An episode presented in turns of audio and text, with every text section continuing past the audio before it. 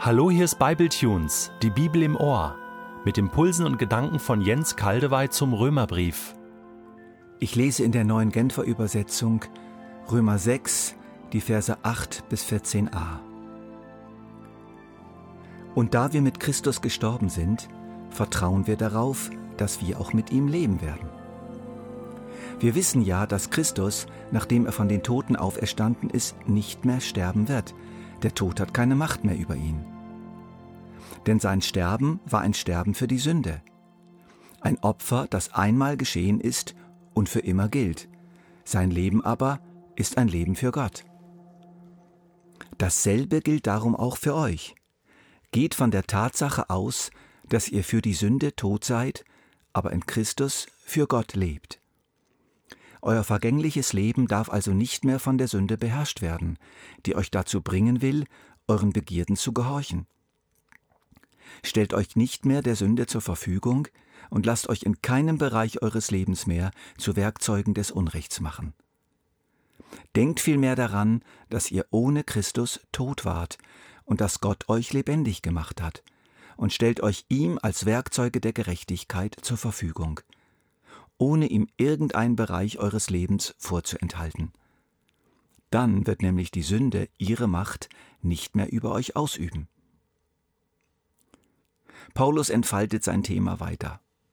Wiederum so richtig typisch ist er gründlich und nochmals gründlich und lässt nicht locker. Er schlägt weiter auf denselben Nagel und er heißt, kommt ja nicht auf die verrückte Idee, euer altes Leben weiterzuleben und die Gnade zu missbrauchen und im Hinblick auf die Möglichkeit der Vergebung einfach das zu tun, was Gott nicht gefällt. Denkt dran, ihr seid durch eure Taufe, durch eure Hinwendung zu Jesus mit seinem Tod verbunden und mit seinem Leben. Diese Verbindung ist objektive Wirklichkeit. Das ist passiert. Ihr seid transplantiert worden in Jesus hinein.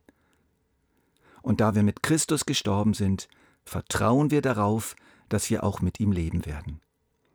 Es ist nicht nur so, dass wir mit Jesus gestorben sind und unser altes Leben abgeschlossen haben. So nicht mehr, das ist vorbei. Es ist eben auch so, dass wir nun an der Seite von Jesus in ein neues Leben hineingehen, ein neues Leben haben, ein neues Leben lernen. Dieses Leben beginnt heute, hier und jetzt, setzt sich fort und hat nie ein Ende, auch nicht bei unserem körperlichen Tod. Ich habe es mal in einer selber gemachten Erweiterung des alten pietistischen Klassikers Sicher in Jesu Armen, sicher an seiner Brust, so formuliert. Jesus, du bist mein Weinstock, fest hänge ich an dir, Leben und Kraft und Heilung fließen von dir zu mir.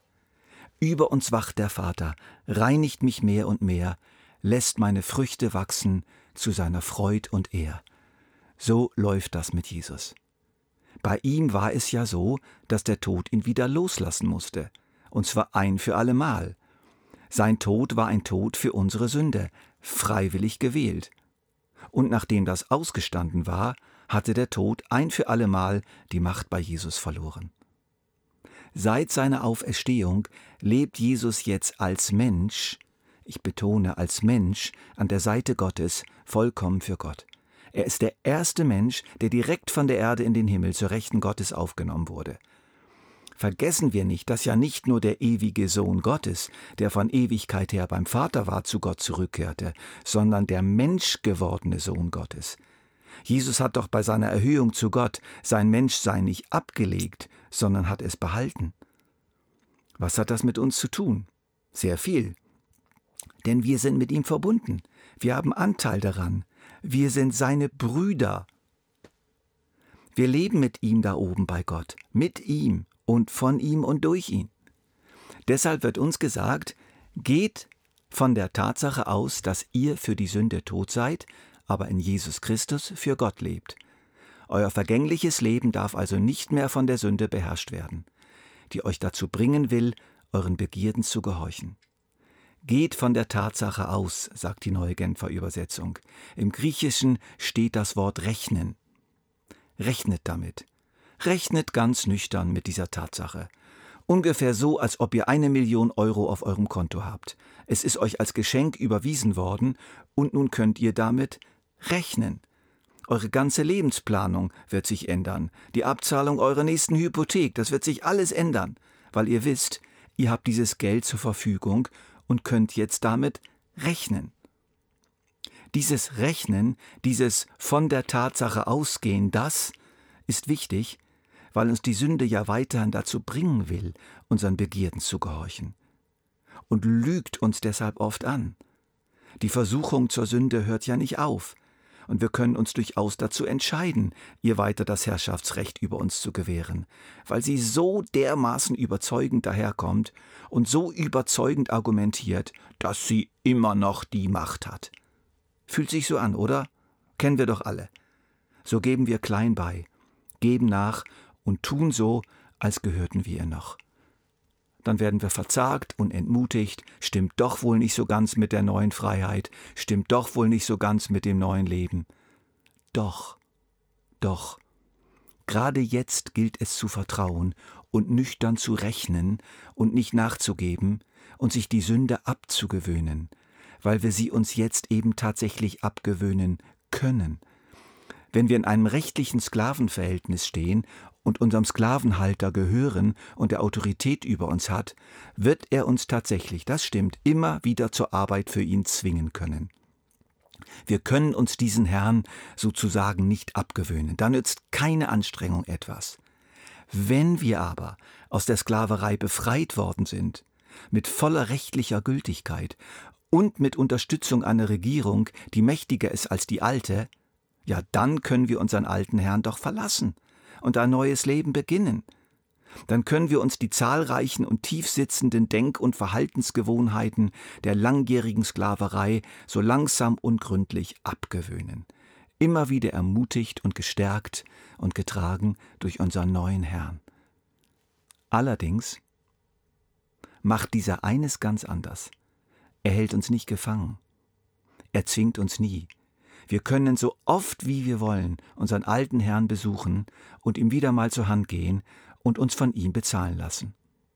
Tja, das machen viele, das ist so. Ich hab's auch schon oft gemacht.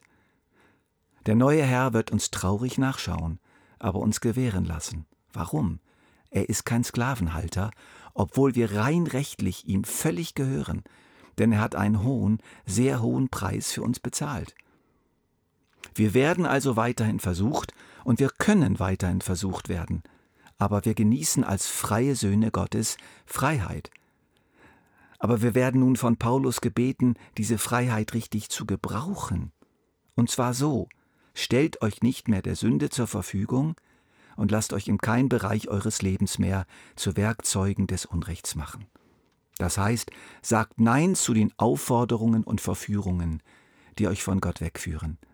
Sagt Ja zu den Anweisungen Gottes, die euch immer näher an sein Herz führen. Je mehr ihr Jesus fragt, Jesus sucht, euch um ihn kümmert, desto leichter fällt es euch. Ihr gewöhnt euch total an den neuen Herrn und werdet immer mehr so wie er. Sagt also Nein zum alten Herrn. Hier steht das so, dann wird nämlich die Sünde ihre Macht nicht mehr über euch ausüben. So ist es. Wir sind dem zwingenden Zugriff der Sünde entzogen worden, und ihr Einfluss wird jetzt mehr und mehr abnehmen, auch wenn sie uns noch hinterherjagt wie die Ägypter den Israeliten. Lass dich nicht belügen vom großen Lügner, dass die Sünde wie eh und je über dich herrscht, auch wenn sich das so anfühlt. Es herrscht jemand ganz anders über euch. Doch dazu in der nächsten Bibletunes Einheit.